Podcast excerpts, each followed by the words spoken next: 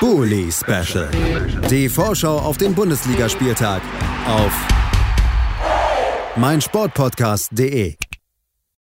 Herzlich willkommen zurück zum Bully Special auf meinsportpodcast.de. Fünf Spiele haben wir bereits besprochen. Eben gerade vor der Pause ging es um die Mainzer, die gegen Bochum ran müssen. Und um, am letzten Wochenende musste Mainz gegen Leipzig ran. Und über die wollen wir jetzt sprechen.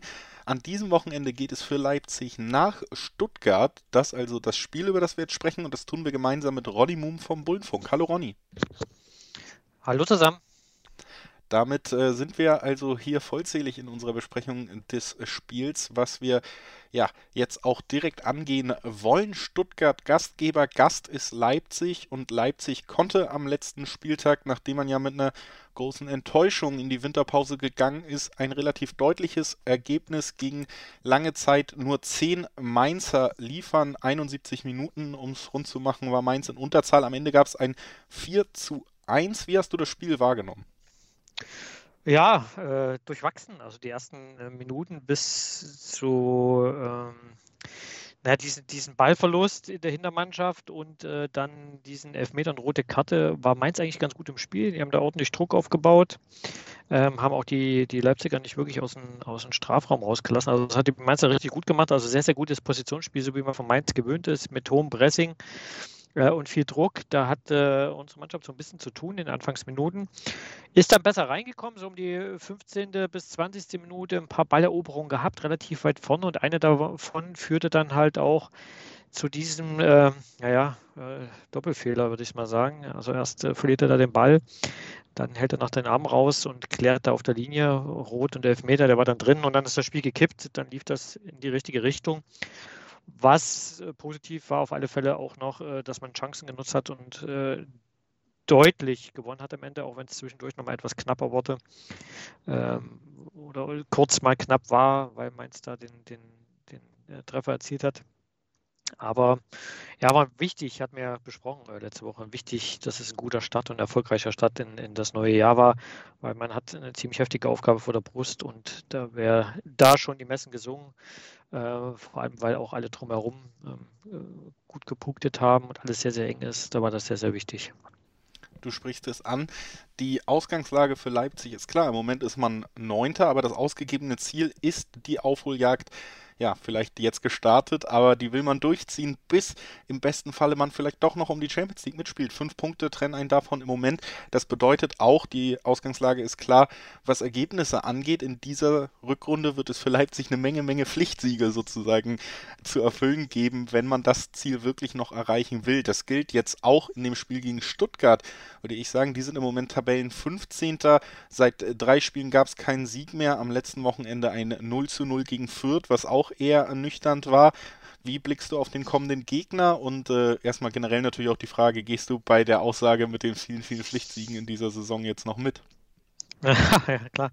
Man muss auf alle Fälle, also wenn man Champions League noch spielen will, dann muss man eine ziemlich heftige Rückrunde spielen. Ähm, und die, diese Punkte einsammeln, die, die man in der Hinrunde ähm, liegen lassen hat. Das einzig Positive ist vielleicht wirklich, dass es nur fünf Punkte Abstand sind und äh, wir, wenn man jetzt auf, auf die Hinrunde schaut, äh, davon ausgehen können, äh, dass die auch alle nicht relativ stabil punkten. Also da gönnt sich auch mal jemand so eine kurze Phase, die Leverkusener gerade, die wahrscheinlich auch ähm, gerade nicht so, so oder gerade ein bisschen Angst haben, dass es so eine typische Leverkusener Rückrunde wird, ähm, die ja eigentlich ganz gut gestartet waren. Ähm, also da ist es wichtig, dann alle Punkte einzusammeln. Und Stuttgart, ja, ein paar schlechte Ergebnisse in den letzten Wochen, aber da haben auch einige entscheidende Spieler ge gefehlt oder waren mal nicht dabei da waren sie mal wieder dabei weiß man auch nicht so genau, welche Elf dann am Ende auf dem Platz stehen wird. Jetzt am Wochenende bei, bei den Stuttgartern auch viele Verletzte und, und so weiter gehabt. Ähm, auch nicht immer die, die ja, vermeintlich erste Elf, beste Elf dabei gehabt. Deswegen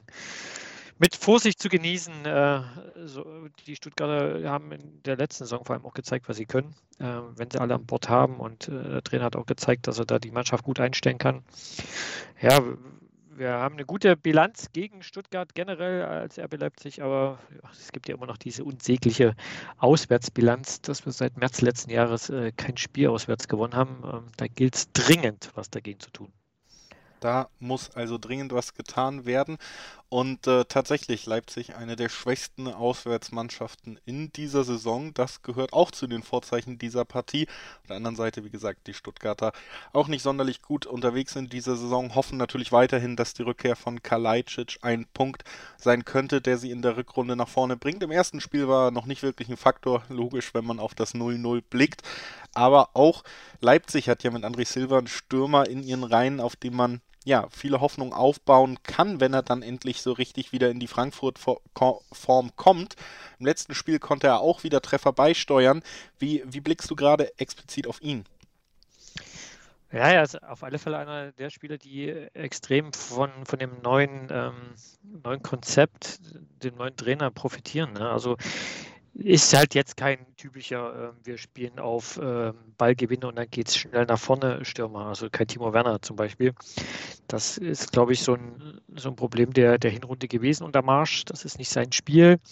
Jetzt kriegt er dann auch noch äh, ja, Spieler neben sich mit äh, Kunku, dann ist Paulsen wieder da, die, die auch so ein bisschen den Fokus von ihm ablenken, aber eine Zeit lang auch Alleinunterhalter das kommt ihnen entgegen und äh, er hat jetzt ja, glaube ich, unter Tedesco fast jeden Spiel getroffen. Also das ist ja dann schon mal eine Bilanz, die sich äh, zeigen lässt. Ähm, und äh, da hoffen wir einfach, dass er weitermacht. Wir hatten ja mehrfach in der Saison schon gesagt, wichtig ist jetzt, dass er ans Laufen kommt, weil ähm, das entscheidend sein wird für die, für die, für die, äh, fürs Ableiten der Mannschaft.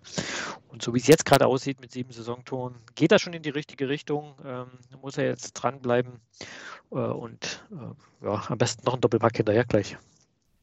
Das wäre sicherlich wünschenswert aus seiner Sicht und aus Leipziger Sicht. Wo wir gerade bei Personalien sind, lass uns das Ganze noch rund machen. Wie sieht es da generell an der Front aus?